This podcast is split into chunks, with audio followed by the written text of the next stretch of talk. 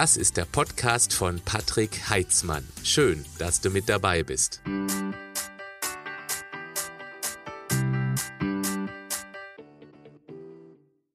Es gibt kaum ein Nahrungsergänzungsmittel, das wissenschaftlich so gut belegt ist, für das es so viele Studien gibt, das schon so viele Jahrzehnte regelmäßig im Einsatz ist. Und zwar nicht nur im Leistungssport, sondern auch beim Otto-Normalverbraucher.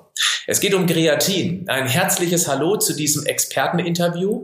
Ich durfte zum zweiten Mal einen ganz tollen Experten interviewen. Kürzlich hatten wir das Thema Hit. Und als wir uns danach noch ein bisschen unterhalten haben, kam heraus, dass er ebenfalls sich mit dem Thema Kreatin intensiv auseinandersetzt. Dieses Interview dauert ungefähr 40 Minuten und wird ganz, ganz viele möglicherweise offene Fragen und ganz spannende Themen zum Thema Kreatin offenbaren. Lasst euch überraschen. Los geht's. Zum zweiten Mal habe ich heute Professor Dr. Dr. Jürgen Giesing bei mir im Podcast-Interview beziehungsweise YouTube-Interview. Äh, das ist einmalig, das gab es bisher noch nie. Wir haben uns beim letzten Mal intensiv über das HIT-Training unterhalten, denn er ist ausgewiesener Experte, der schon internationale Veröffentlichungen zum HIT-Training gemacht hat. Das Interview auf dem Podcast kam sehr, sehr gut an und ja, wir haben uns danach noch ein bisschen unterhalten und dann kam ein weiteres Thema letztendlich zum Vorschein, was jetzt nicht ganz so viel interessieren könnte, vermute ich einfach mal, aber doch es viele Fragen zu einem speziellen Nahrungsergänzungsmittel gibt, das auch im Körper natürlicherweise vorkommt. Und jetzt geht es um das Thema Kreatin. Herr Professor Dr. Dr. Jürgen Giesing, schön, dass Sie nochmal Zeit hatten für dieses Interview. Ja, sehr gerne, ich freue mich. Und ähm, ja, das Thema heute ist ja Kreatin. Ich kann mich noch gut erinnern. Ich war, wie alt war ich? 20, also vor ungefähr 25 Jahren, als ich zum allerersten Mal mit Kreatinmonohydrat in Kontakt kam.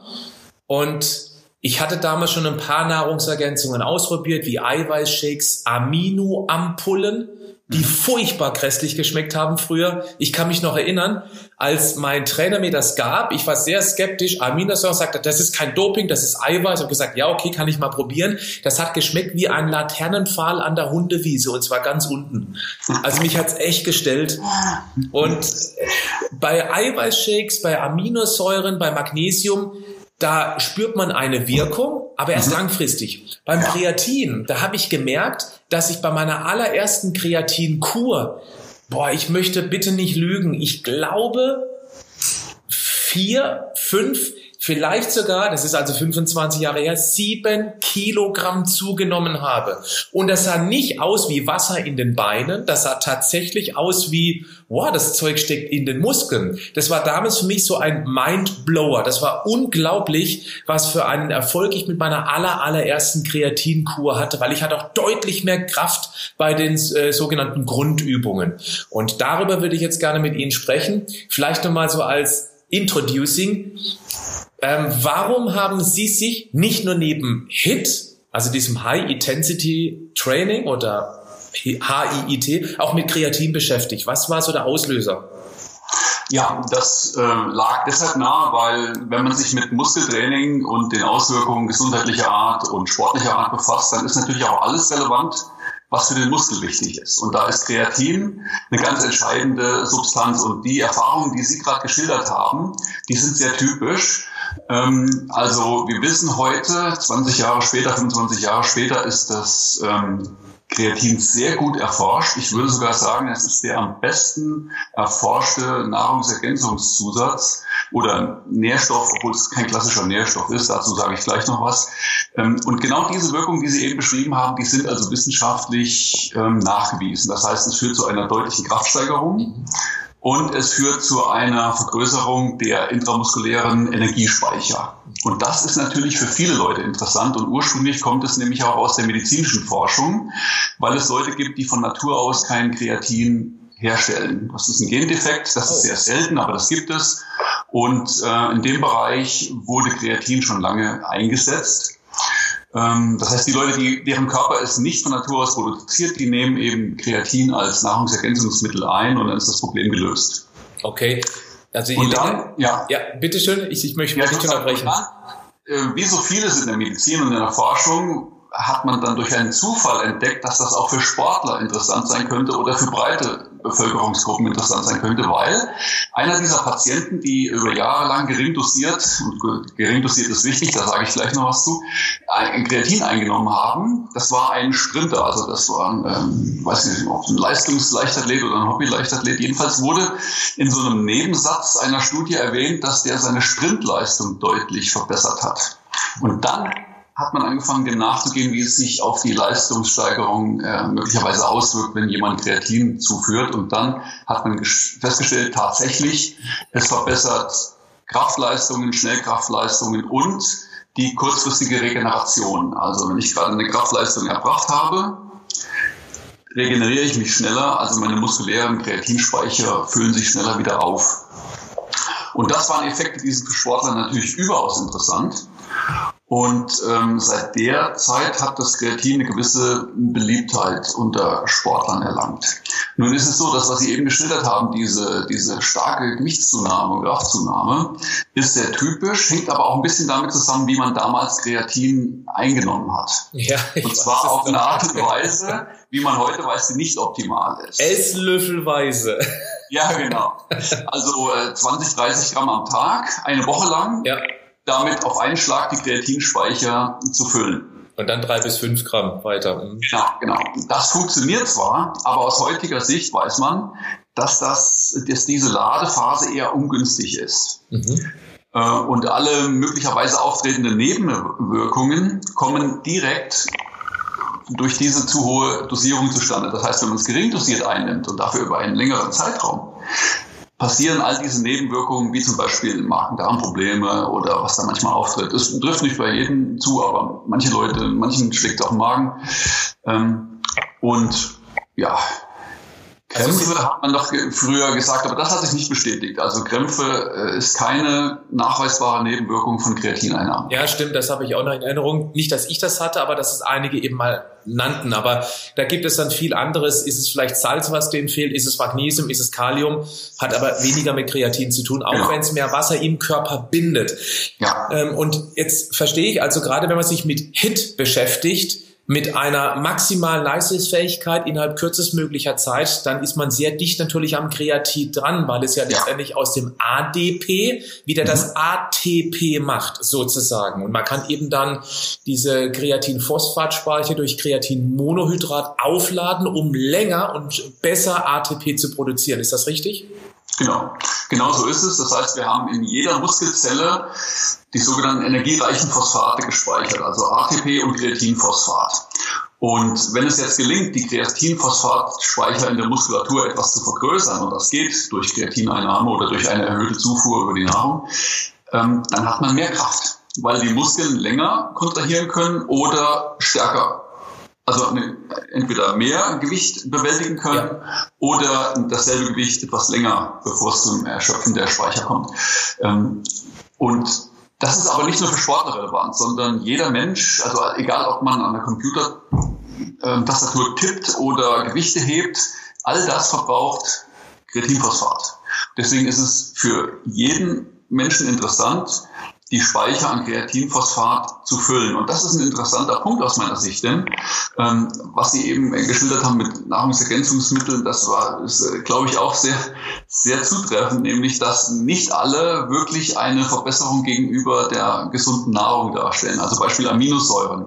Das war ja ein cleverer Gedanke, dass man sagt, wir nehmen, also ähm, Eiweiß besteht aus Aminosäuren und wenn wir jetzt gleich die Aminosäuren einnehmen in konzentrierter Form, dann haben wir einen besseren Effekt. Mhm. Heute weiß man, nachdem das jetzt schon 30, 40 Jahre untersucht wird, unser Verdauungssystem kann intaktes Eiweiß besser verwerten als einzelne Aminosäuren. Mhm. Ganz banaler Grund, die konkurrieren gewissermaßen alle um die Aufnahme und dann hat man ein unausgewogenes Profil, also wenn man die einzeln einnimmt oder selbst wenn man eine Mischung von einzelnen Aminosäuren einnimmt. Aber unser Körper ist seit Jahrtausenden, vielleicht Jahrmillionen drauf programmiert, aus der Nahrung Eiweiß aufzunehmen. Deswegen funktioniert ein ganz normaler Proteinshake oder ein Steak oder eine Portion Fisch besser für die Proteinbiosynthese als einzelne Aminosäuren. Mhm.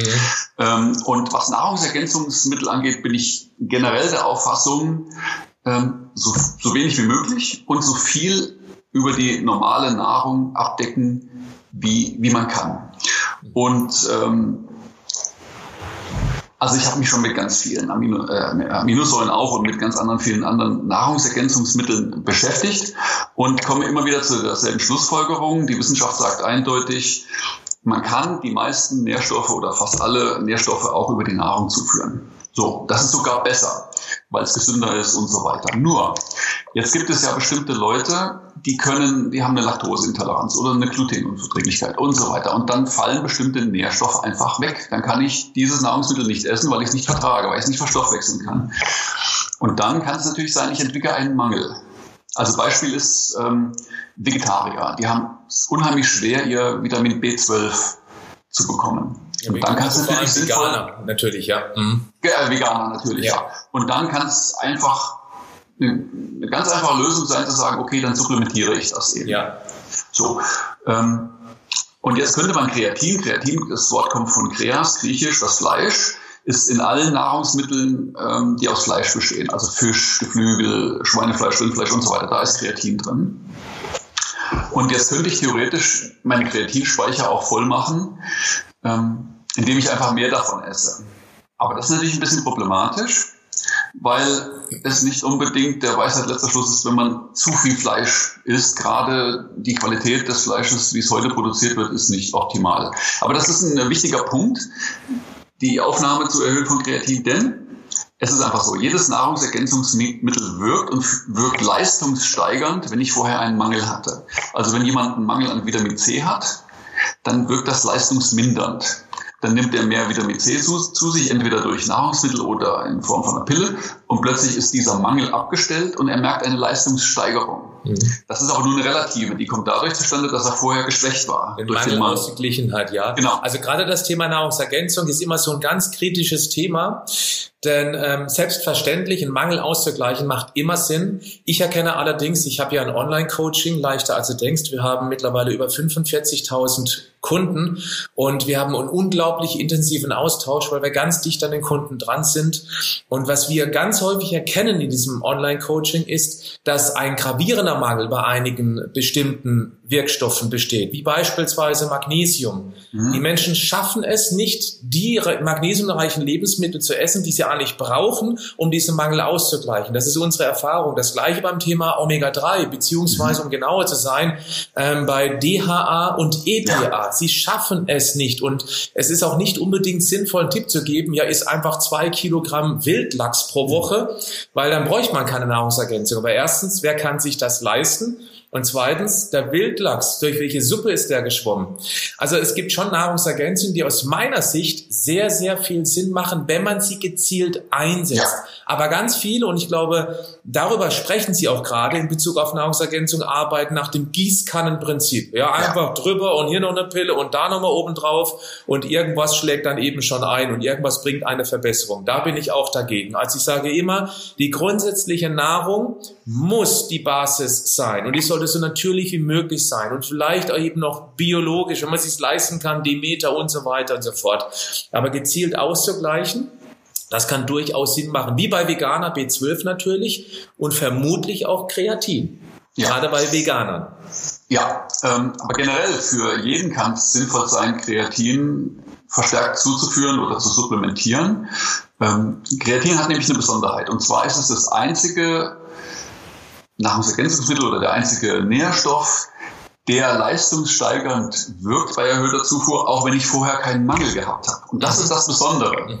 Deswegen eben das Beispiel. Ich habe einen Vitamin C-Mangel oder Omega-3-Mangel, ich gleiche den aus, dann bin ich voll leistungsfähig. Ja. Aber wenn ich jetzt, wie gesagt, im Gießkannenprinzip immer mehr von immer mehr Stoffen nehme, führt das nicht zu einer weiteren Leistungssteigerung. Aber beim Kreatin ist es tatsächlich so, selbst wenn jemand keinen Mangel hat und er erhöht etwas die, äh, die Zufuhr an Kreatin, dann führt es zu einer Leistungssteigerung. Und der Grund, wenn man ihn erstmal, äh, also man, das konnte man lange nicht erklären, aber die Erklärung ist relativ einfach. Und zwar ist die ähm, Vermutung die, dass unser Körper deshalb mehr Kreatin speichern kann, als wir das bei normaler Nahrung tun, weil wir jahrtausende lang darauf trainiert sind. Also Beispiel, unsere Urvorfahren. Die hatten noch keinen Ackerbau und die hatten noch keine Obstplantagen und solche Dinge. Das heißt, wir wissen das auch aus der Archäologie, dass die sich zu einem sehr, sehr hohen Anteil an Fleisch ernährt haben. Das heißt, die sind jagen gegangen und haben dann sehr viel Fleisch gegessen. Die hatten also mit Sicherheit keinen Proteinmangel und die haben sehr viel Kreatin zu sich genommen. Und das Gute war, das Fleisch, was sie gegessen haben, war alles Bio. Ja. ja. So, das heißt, die haben also sehr, sehr viel Kreatin zu sich genommen und waren in der Lage, das zu speichern. Äh, heutzutage sind unsere Kreatinspeicher in der Regel nur zu 80 Prozent voll. Weil das, was der Körper benötigt für eine normale Stoffwechselfunktion, das produziert er selbst. Das ist so ungefähr, also ganz grober Durchschnittswert, ein Gramm am Tag. Und Vielleicht noch ganz, darf ich ganz, ganz kurz rein, ja. weil das ist auch ein wichtiger ja. Punkt. Der Körper kann ja Kreatin selbst produzieren. Ja. Vielleicht ganz kurz erklären, wie das funktioniert. Da braucht er bestimmte Aminosäuren dazu. Genau. Ja. Also er, er braucht Glycin, Arginin und Methionin plus eine ganze Reihe von Enzymen und Vitaminen und so weiter. So, also und das ist schon der, der erste bilden. Punkt. Man wird nie an einem genau. Mangel sterben. Richtig. Ja. Richtig. Das heißt, wenn man sich nur halbwegs ausgewogen ernährt, dann kann der Körper aus anderen Stoffen Kreatin zusammenbauen. Hat man aber einen Mangel an Aminosäuren, also nimmt man zu wenig Protein zu sich, nimmt man zu wenig Vitamine zu sich, ja. dann ist diese Eigensynthese deutlich erniedrigt, weil einfach ein Mangel da ist. Klar, aber es funktioniert trotzdem. Genau, also es würde niemand an Kreatinmangel sterben oder sehr krank werden, aber es wirkt leistungsmindernd. Aber genau, wie gesagt, es ist, es ist kein essentieller Nährstoff, um das mal auf den Punkt zu bringen. Ganz genau, es ist mhm. kein essentieller Nährstoff. Der Körper kann ihn selbst ähm, bauen und wir können ja über die Nahrung was äh, zuführen. So, und das, was wir zuführen, nämlich ungefähr ein Gramm über die Nahrung plus das eine Gramm, was der Körper selbst herstellt, reicht aus, um unsere Kreatinspeicher zu rund 80 Prozent zu füllen. Das heißt, erhöhen wir jetzt die Zufuhr, sind unsere Kreatinspeicher zu 100 Prozent gefüllt. Und dazu braucht man ungefähr ein bis drei Gramm zusätzlich pro Tag.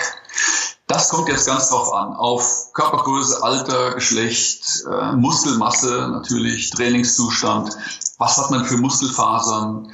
Ähm, also ich habe diese Informationen mal zusammengetragen und in meinem Buch ist auch eine Formel, wie man das für sich selbst genau bestimmen kann, wie viel Kreatin braucht man. Denn wie bei jeder, wie bei jedem Nährstoff oder jeder anderen Sache in der Medizin gilt, am besten man dosiert es genau in der Höhe, wie man es benötigt. Denn zu viel ist auch nicht gut. Mhm. Und das ist nämlich genau der springende Punkt. Früher, als die Leute zu viel Kreatin zu sich geführt haben, ähm, da hat der Körper versucht, das wieder loszuwerden, diesen Überschuss. Und dann gibt es eine verstärkte Wasserausscheidung wieder. Und das ist genau der Punkt, warum das am Anfang zu einer, also wenn man so ganz viel nimmt, in einer Ladephase, führt es erst zu einem Kraftanstieg, äh, Gewichtsanstieg, Wasseranstieg und dann ebbt das wieder ab, weil der Körper versucht, diesen Überschuss loszuwerden. Wenn man aber jeden Tag ein, zwei, drei Gramm Kreatin supplementiert, über einen längeren Zeitraum von vier Wochen mindestens, dann sind spätestens nach vier, fünf Wochen unsere Kreatinspeicher voll. Auf eine ganz einfache und äh, geradlinige Weise, ohne dass wir uns zu viel zumuten. Und das ist dann der eigentliche Knackpunkt. Also das, dann, ab dann funktioniert es richtig gut. Also lieber Kreatin gering dosieren über einen längeren Zeitraum als hochdosiert ähm, über einen kurzen Zeitraum. Also eins bis drei Gramm zusätzlich zu den ein ja. bis zwei Gramm, die der Körper selber produziert, die man über eine normale Mischkost eben aufnehmen kann. Darf ich das mal stark vereinfachen? Ich werde ja. auf alle Fälle dieses Buch unter dem Podcast, unter dem YouTube-Video verlinken. Also wer sich für dieses Thema interessiert. Ähm, aber vielleicht eine ganz einfache Pauschalformel, das hilft vielen Menschen, die eben sofort loslegen wollen. Kann man sagen, dass eine Frau ähm, mit ein Gramm sehr gut pro Tag extra klarkommt, ein Mann mit zwei Gramm, ein muskulärer Mann, der schon regelmäßig Sport macht, auch gern mal drei Gramm nehmen kann. Ist das eine ganz einfache Pauschalformel? Ja, so könnte man das sagen. Ähm, und das Interessante ist, man kann Kreatin nicht unterdosieren. Also wenn man jetzt, oh, habe ich jetzt vielleicht zu wenig genommen, weil selbst kleine Mengen werden im Körper gespeichert und dann dauert es eben zwei, drei Tage länger, eine Woche länger, bis die Kreatinspeicher voll sind. Aber es ist nie unnötig. Und wenn man mal einen Tag die Einnahme vergessen hat und sagt, oh, dann nehme ich am nächsten Tag die doppelte Dosis, das ist überhaupt nicht erforderlich, sondern es dauert einfach ein bisschen länger, bis die Kreatinspeicher ran voll sind. Und deswegen rate ich immer zu einer etwas niedrigeren Dosierung. Also im Zweifel lieber ein bisschen niedriger und dafür länger dosieren. Man kann ungefähr sagen, eine Messerspitze voll ist ungefähr ja. ein Gramm. Ganz mhm. grob. Und da kann man sich das eben selber dosieren. Wie nimmt man Kreatin am besten ein? Wann nimmt man es ein? Ich habe das früher so gelernt, es muss unbedingt ein zuckerreiches Getränk dazu, wegen Insulin, blablabla. Jetzt bin ich gespannt. Ja, also Früher war diese Empfehlung durchaus berechtigt, weil man hat ja so viel Kreatin zugeführt, also 5 Gramm auf einmal und 20 äh, bis 30 Gramm am Tag, dass man nur das in die Muskelzellen irgendwie reingekriegt hat, wenn gleichzeitig der Insulinspiegel unheimlich hoch war und dafür braucht man Kohlenhydrate. Ähm, aber Kreatin wird völlig unabhängig von Insulin verstoffwechselt. Das heißt, ich könnte theoretisch äh, Kreatin auf nüchternen Magen nehmen mit einem Glas Wasser, überhaupt nichts dazu essen oder sowas. Es wird perfekt. Also die Absorptionsquote von, von Kreatin liegt annähernd bei 100 Prozent. Wow. Auch, ja. Ähm, weil es eben natürlicher Stoff ist und weil unser Körper darauf trainiert ist, den aufzunehmen. Und deswegen muss man überhaupt nichts ähm, zusätzlich nehmen. Ist auch es, gibt natürlich günstige Zeitpunkte. Es gibt natürlich Zeitpunkte, die besonders günstig sind. Also okay. zum Beispiel direkt nach dem Training. Mhm. Also wenn jetzt jemand nur ein Gramm am Tag zu sich nimmt, dann ist es völlig egal. Aber wenn jemand, sagen wir mal, ein schwerer Athlet, der sehr viel Muskelmasse hat und auf einen Schlag fünf Gramm am Tag zu sich nimmt, dann ist es definitiv am günstigsten, das direkt nach dem Training oder besser gesagt mit der ersten Mahlzeit nach dem Training zu machen, weil die Muskeln dann sowieso aufnahmebereit sind und ich trinke einen Proteinshake oder ich esse eine Mahlzeit, dann habe ich einen erhöhten Insulinspiegel und das hilft natürlich dazu, dabei größere Mengen an Kreatin in die Muskeln zu kriegen. Aber solange es nur ein bis zwei Gramm sind, ist es völlig egal, wann ich das zuführe. Also angenommen, ich habe morgens trainiert, habe es nach dem Training vergessen, dann nehme ich es eben mittags oder abends. Überhaupt kein Problem. Okay, jetzt kommt eine kritische Frage. Das Kreatin in den Kaffee reinmixen. Weil ich habe nämlich früher so gelernt, auf keinen Fall mit Koffein. Richtig. Ähm, wissen wir auch heute besser, es geht sogar sehr gut mit Koffein. Ja, ja. Das war nämlich diese, diese Studie. Es gibt eine Studie, die gezeigt hat, dass Kreatin und Koffein besser nicht zusammengenommen werden sollten. Aber da ging es um eine Leistungssteigerung. Man wollte gucken, man wusste ja, Kreatin wirkt leistungssteigernd und Koffein bei vielen Sportarten auch. Also wenn wir es jetzt kombinieren, ist es dann noch besser. Und da hat man gesagt, nee, ist nicht noch besser. Ähm, aber die Sache ist die, in Kaffee geht es besonders gut, weil erstens Kreatin, wenn man es als Pulver nimmt, also als Monohydrat, das löst sich besonders gut in heißen Flüssigkeiten. Mhm. Und das Koffein sorgt ja auch dafür, dass ähm, Stoffe in die Zelle eingelagert werden. Also mit anderen Worten, die Kombination Kaffee und Kreatin, also wer sich das morgens in seinen Kaffee macht, der tut gut daran. Und es wird nicht durch Hitze zerstört, wie manche äh, glauben. Okay. Ich habe es noch nie probiert. ich weiß nicht, wie es schmeckt, aber Kreatin schmeckt da sehr, sehr neutral. Das ist ja echt ein riesen Vorteil beim Kreatin. Ja, das ist gut, weil Kreatin ist völlig geschmacksneutral. Ja. Und wenn jemand äh, Kreatin irgendwo kauft und merkt, es schmeckt bitter oder es riecht bitter, dann muss er es sofort wegschmeißen, weil ja. dann hat er irgendwas Verunreinigtes bekommen. Und da muss man, jetzt kommt ein ganz wichtiger Punkt, man muss wirklich aufpassen. Ich kenne auch die Warnung mit Blausäureverunreinigungen, wenn es eben, früher war das zumindest so, aus Asien kommt, da sollte ja. man sich eben dann schon auf einen Qualitätsanbieter verlassen. Ich glaube, ein, ein gutes Logo drauf ist Can, nee, dieses Canipur, das ist jetzt L-Carnitin, aber es gibt, glaube ich, auch für Kreatin ein, ein ein, ein, ja. äh, ein, ein, ein Symbol, wo man sagen ja. kann, das ist ein vernünftiges Produkt. Ja, es gibt einen geschützten Begriff und das ist Creapur. Creapur, nicht Carnipur, genau, ja. Das ist ein eingetragenes Warenzeichen und so dürfen sich nur Produkte nennen, die nach ähm, den optimalen Reinheitsgeboten, ähm, also wie beim Bier, wie beim Bier, ne? Reinheitsgebot, ähm, genau, ähm, produziert worden sind. Ja. Und es gibt viele Firmen, die sitzen aber fast alle in äh, China, die unter ungeklärten, ähm, wie soll ich sagen, Methoden und so weiter produzieren. Also überall, wo Kreatur draufsteht, ist absolut reines und hochwertiges und zu 100% sauberes Kreatin ja. drin. Und das ist auch keine Schleichwerbung, wenn man das sagt, weil es ganz viele verschiedene Firmen gibt, mhm. die Kreatur anbieten. Also man kann es in der Apotheke kaufen, über, übers Internet, im Fitnessstudio. Äh, aber egal welches Produkt man nimmt, wenn man sich entschließt, Kreatin zu supplementieren, soll es unbedingt Kreapur sein. Denn ähm, Creapur wird auch in einer Maschine hergestellt, die nur für Kreatin mhm. benutzt wird. Wenn man das irgendwo anders her bezieht, dann ist es so, die Firma macht heute Kreatin, dann kriegt sie einen Auftrag für ein Medikament oder für irgendwas anderes, nimmt die gleiche Maschine dafür und dann gibt es Verunreinigungen. Mhm. Ähm, es gab sogar schon vor 20 Jahren Sportler, die plötzlich die irgendein billiges Kreatin aus nicht geklärter Quelle gekauft haben und dann positiv beim Dopingtest waren. ja, weil da einfach noch Rückstände drin waren von anderen Medikamenten äh, bei der Herstellung. Und das ist heute ausgeschlossen, wenn man, wenn man ein Produkt nimmt, was rein aus der Kur besteht. Wer es ganz sicher haben will, der schaut auf die Kölner Liste.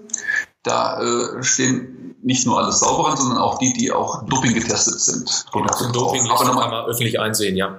Genau.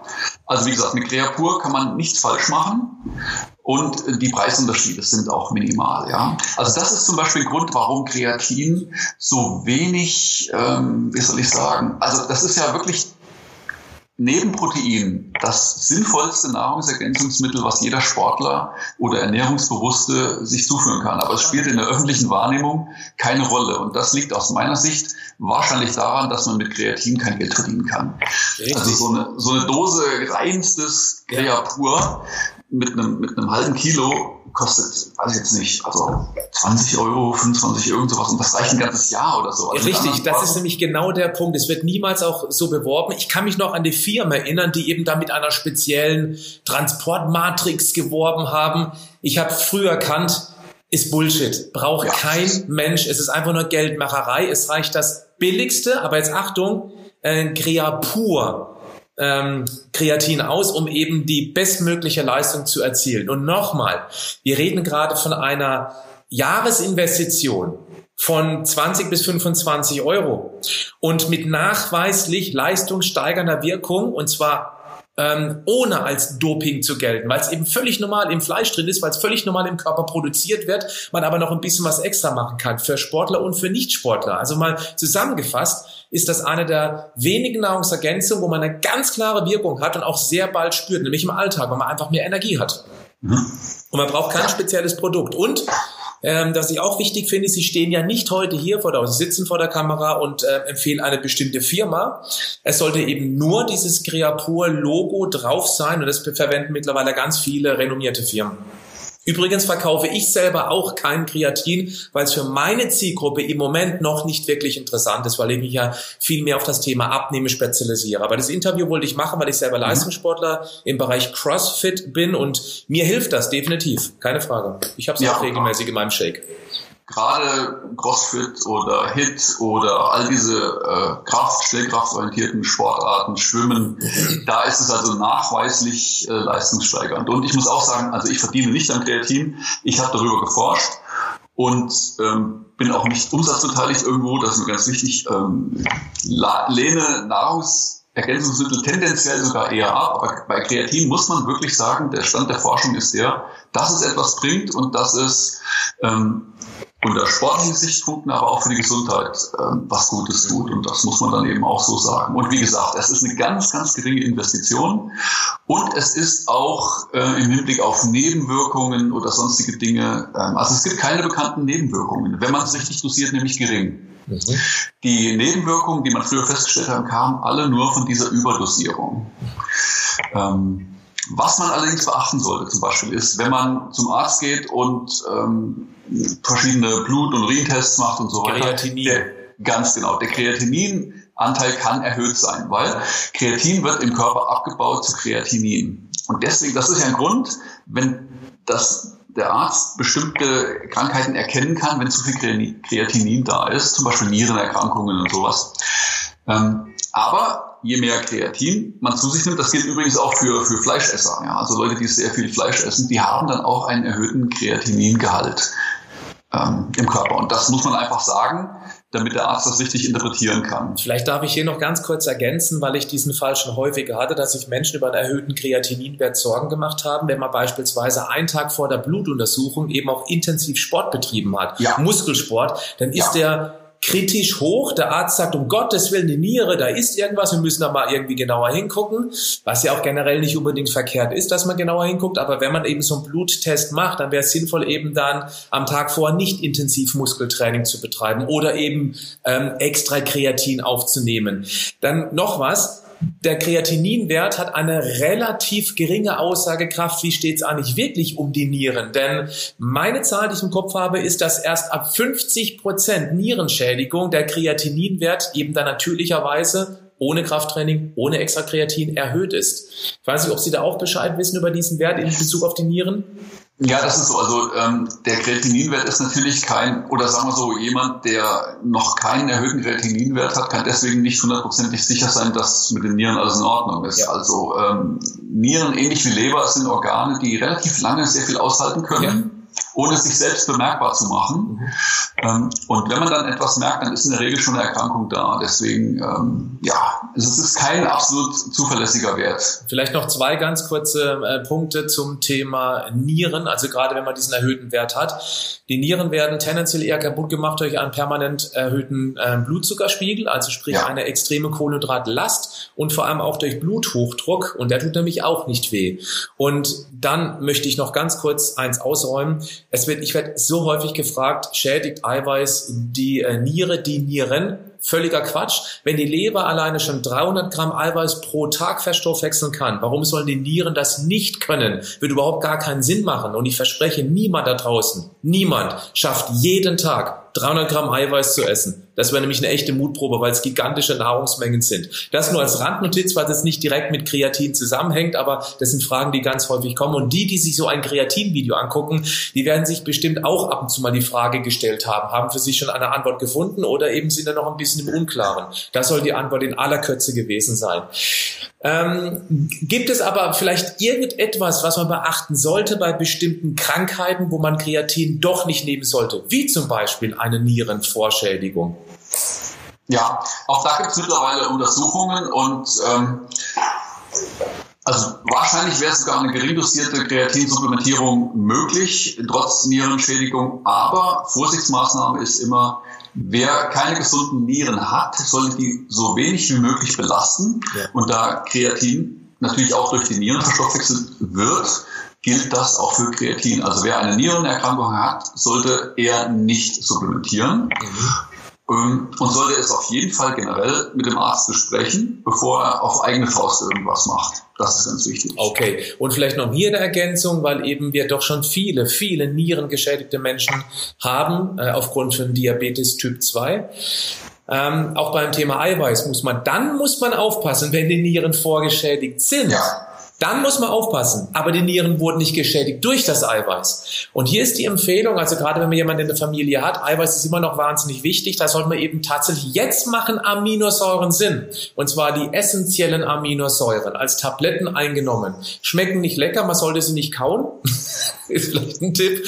Ähm, aber weil, wenn man die essentiellen Aminosäuren nimmt, dann hat man deutlich weniger Stickstoffabfall, was eben über die Nieren wieder ausgeschieden wird in Form von Harnsäure. Also wenn man Nierenschäden hat, dann eben essentielle Aminosäuren ähm, einkaufen als Tabletten und eben, dass man da an einen gewissen ähm, Gehalt an Eiweiß rankommt. Auch wieder eine Randnotiz, was nicht direkt mit Kreatin zusammenhängt, aber häufig hängt das eine mit dem anderen ja irgendwo zusammen.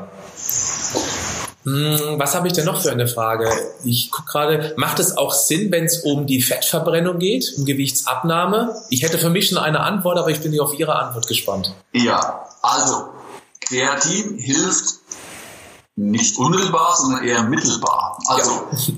Um es mal positiv zu formulieren, die Kreatineinnahme senkt den Körperfettanteil. Mhm. Aber bevor man jetzt so euphorisch wird, es senkt den Körperfettanteil dadurch, dass das Fett bei gleicher Ernährung zwar gleich bleibt, aber die Muskelmasse sich etwas vergrößert. Also allein, selbst wenn es keine Muskelhypertrophie da ist, allein dadurch, dass die Nährstoffversorgung des Muskels besser wird, also mehr Kreatinphosphat und dadurch auch ein bisschen mehr Wasser im Muskel, ähm, dadurch steigt der Muskelanteil. Mhm und der Körperfettanteil sinkt, weil er prozentual ausgedrückt wird. Ja, genau. Also Im Spiegel wird sich am Körperfettanteil nichts verändern, aber ich habe weniger Prozent, weil ich ja auf der anderen Seite mehr Muskulatur habe. Genau. Das heißt, wer jetzt sagt, ich will abnehmen und guckt jeden Tag auf die Waage, der kriegt natürlich einen Schrecken, wenn er Kreatin äh, supplementiert hat und nach einem Monat dann 500.000 oder 1000 Gramm mehr wiegt auf der Waage, kriegt einen Schrecken, ich bin, bin schwerer geworden. Schwerer ist richtig, ja, die Körpermasse ist gestiegen, aber nur durch eine Wassereinlagerung in der Muskulatur und eine Kreatinphosphatspeicherung in der Muskulatur. Er hat aber nicht ein Fett zugenommen, sondern nochmal, der Körperfettanteil ist ja relativ gesehen gesunken. Also da muss man ein bisschen gucken. Ich weiß, dass viele Leute geradezu fixiert sind auf die Zahl der Waage. Furchtbar und ähm, jede Gewichtszunahme automatisch negativ bewerten. Das ist natürlich dann. Äh, Wenn es ums Abnehmen geht. Weil die ja. Jungs, die wollen ja draufpacken, die wollen noch ein Kilo drauf und noch ein Kilo. Und ist der ist eher eben ein bisschen weniger. Ja. ja. Und dann äh, die Bodenschlampe, so wie sie in meiner Community genannt wird, also die Waage, die macht eher Stress, als dass sie Freude bringt. Da muss man also, gerade wenn man Kreatin als Frau auch einnimmt, darf ich das vielleicht noch ähm, ergänzen in Bezug ja. auf die Fettverbrennung, wenn man mehr Kurzzeitkraft entwickeln kann dann kann man auch intensiver trainieren, genau. härter trainieren. Und das wiederum sorgt eben auch dafür, dass die Muskulatur sich verdichtet und eben auch der Grundumsatz steigt. Das wäre jetzt meine Antwort darauf gewesen, warum Kreatin indirekt zur Fettverbrennung beiträgt. Ganz genau, das wäre der zweite Punkt, den ich noch erwähnen wollte. Genauso ist es die Trainingsintensität, kann ich natürlich erhöhen. Oder ich halte einfach auch ein bisschen länger durch, habe dadurch mehr Trainingseffekte erzielt, auch mehr Energie verbrannt während des Trainings. Und ähm, steigere mein, mein, meine Muskelmasse und damit auch den Grundumsatz. Das heißt, langfristig begünstigt es, schlank zu werden. Man hat natürlich keinen kurzfristigen Effekt. Das ist nach dem Motto, ich nehme jetzt schon zwei Monate Kreatin und es ist nichts passiert mit dem Körperfettanteil oder ich habe an der Taille noch nichts abgenommen. So schnell geht das nicht, aber langfristig kann es mit Sicherheit helfen. Und was ich noch äh, ansprechen wollte, was ja einige Jungs, die wollen schwer zunehmen und so weiter. Was ich auch manchmal höre, ist, ähm, ah, ich habe Kreatin genommen, aber da habe ich Wasser gezogen unter der Haut, das sah ich so dick aus. Das ist Quatsch. Also es kann sein, dass jemand, dass das Unterhautfettgewebe ein bisschen dicker geworden ist, aber dann ist es Fett. Weil die Sache ist die, der Körper kann ja Kreatin nur als Kreatinphosphat speichern und das kann er nur in ganz wenigen Zellen, in Gehirnzellen, in äh, Organzellen und in Muskelzellen, aber nicht in Fettzellen. Mhm. Also Kreatin landet immer da, wo es hingehört, niemals im Fett. Das ist völlig unmöglich. Das heißt, wer sagt, ich habe eine, eine, eine Kur gemacht mit Kreatin und mit Kohlenhydraten und was weiß ich und habe dann so und so viel zugenommen, aber ich bin so fett geworden dabei. Es kommt nicht vom Kreatin, sondern dann war es einfach eine erhöhte Energiebilanz. Kann es, genau, kann es sein, dass er eben dann durch das etwas härtere Training vielleicht auch hinten raus unbewusst etwas mehr gegessen hat, dadurch fetter ja. geworden ist? Oder weil er eben auch weiß, da komme ich auch noch mal ganz kurz, jetzt sind wir gleich am Ende mit meinen Fragen, ähm, dass man eben durch Kreatin eben auch den, die Flüssigkeitszufuhr durchaus ein klein wenig erhöhen sollte. Das ist auch gleichzeitig eine Frage. Und dass er eben dann mehr getrunken hat und eben, dass der Körper dadurch, also nicht durchs Kreatin, sondern durch die höhere Flüssigkeitszufuhr eben mehr Wasser im Unterhautfettgewebe gebunden hat. Ist das vielleicht eine Erklärung? Weil ich das nämlich früher sehr häufig gehört habe mit dem, ich sehe, es sah irgendwie schwammiger aus. Ist das eine mögliche Erklärung? Eigentlich nein. Das ist denkbar unwahrscheinlich, weil, wie gesagt, selbst bei einer erhöhten Wasserzufuhr ist ja die Frage, was passiert mit dem Wasser im Körper? Und das Wasser wird nicht im Fettgewebe eingelagert. Also Fettgewebe ist, hat sowieso einen sehr viel geringeren ähm, Wasseranteil als Muskeln. Muskeln haben den höchsten Wasseranteil. Das heißt, dass wenn es im Körper gespeichert wird, dann landet es eher in den Muskeln. Ähm, dass das früher häufig vorkommt, dass die Leute sagen, ich bin so schwammig geworden vom Kreatin, das hängt damit zusammen, dass sie erstens viel zu viel Kreatin genommen haben und zweitens, damals, wie Sie gesagt haben, war ja noch das mit Transportmatrix und immer Kohlenhydrate dazu. Das heißt, wenn die viermal am Tag fünf Gramm Kreatin zu sich genommen haben und jeweils 20, 30 Gramm Kohlenhydrate, Richtig, dann ist das nämlich Dann haben die unheimlich viel Zucker zugeführt und das wird natürlich sehr schön in Fett umgewandelt. Und ja, dann hat man schon die Erklärung. Aber das Kreatin selber ist da. Äh, was soll denn so ein Gramm Kreatin schon groß auswirken? Also das ist, ähm, das, äh, da passiert nichts. Ja gut, früher waren es 20. das darf man nicht vergessen. ähm, also haben wir das Kreatin, ähm, allein schon, weil der Name da, äh, wie heißt nochmal, Kre Kreatos oder wie war nochmal der Ableitung? Kreapur. Oder Krea nee, nee, äh, nicht, nicht die Marke, sondern eben, woraus der Name Kreatin sich ableitet. Kreas. Also Kreas aus dem Fleisch, aus dem Griechischen, genau. Ist es ja. nur im Fleisch drin? Ja. Nur, nur im Fisch? Ja. Und ansonsten nicht in Eier, es ist nicht in Bohnen drin, es ist nicht in irgendwelchen anderen Pflanzen drin, korrekt? Es ist quasi nur in Muskel. Okay. Das heißt, wenn ich das Muskelfleisch von einem Tier esse, egal ob Fisch, ja. Geflügel, Schwein, Rind, da ist Kreatin drin. Aber selbst in anderen tierischen Lebensmitteln wie Käse, Eier oder so ist es nicht, nicht enthalten. Bedeutet ganz klar, dass eben die Vegetarier, die Veganer nicht kreatinlos sind, weil es selber produziert wird. Wenn sie sich adäquat ernähren, dann hat man die Grundversorgung. Aber dass insbesondere diese Zielgruppe deutlich spüren wird, dass sie mehr Energie haben, wenn sie das eben genau mit dieser Dosierung ein bis drei Gramm extra pro Tag arbeiten werden. Beide, Vegetarier wie Veganer, in dem Fall sogar im gleichen Maße, weil beide verzichten auf Fisch und Fleisch. Macht also Sinn. Genau, absolut. Großartig. Also. Ähm, wunderbar. Takeaway-Message aus diesem Video, aus diesem Interview ist, Kreatin ist ein verdammt gut erforschter Stoff. Es gibt unzählige Studien dazu, ist schon Jahrzehnte im Einsatz. Ich selber habe auch schon grandiose Erfolge damit gemacht, nehme es auch immer regelmäßig in kleiner Dosierung.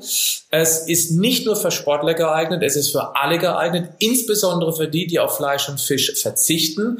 Dann man sollte aufpassen, dass es eben das Creapur-Logo trägt. Das ist keine bestimmte Firma, das ist einfach ein Qualitätsmerkmal. Es ist ein extremst günstiges Nahrungsergänzungsmittel, bei dem die Jahresdosierung irgendwas zwischen 20 und 25 Euro kostet. Man braucht keine Transportmatrix, keine süßen Flüssigkeiten. Es ist völlig egal, wann man es annimmt. Man kann es auch in den Kaffee morgens reinmachen, ein bis drei Messerspitzen, weil es geschmacksneutral ist. Und ja, also es ist ein spannendes Nahrungsergänzungsmittel für jedermann und jede Frau, auch die, die abnehmen wollen. Indirekt zumindest.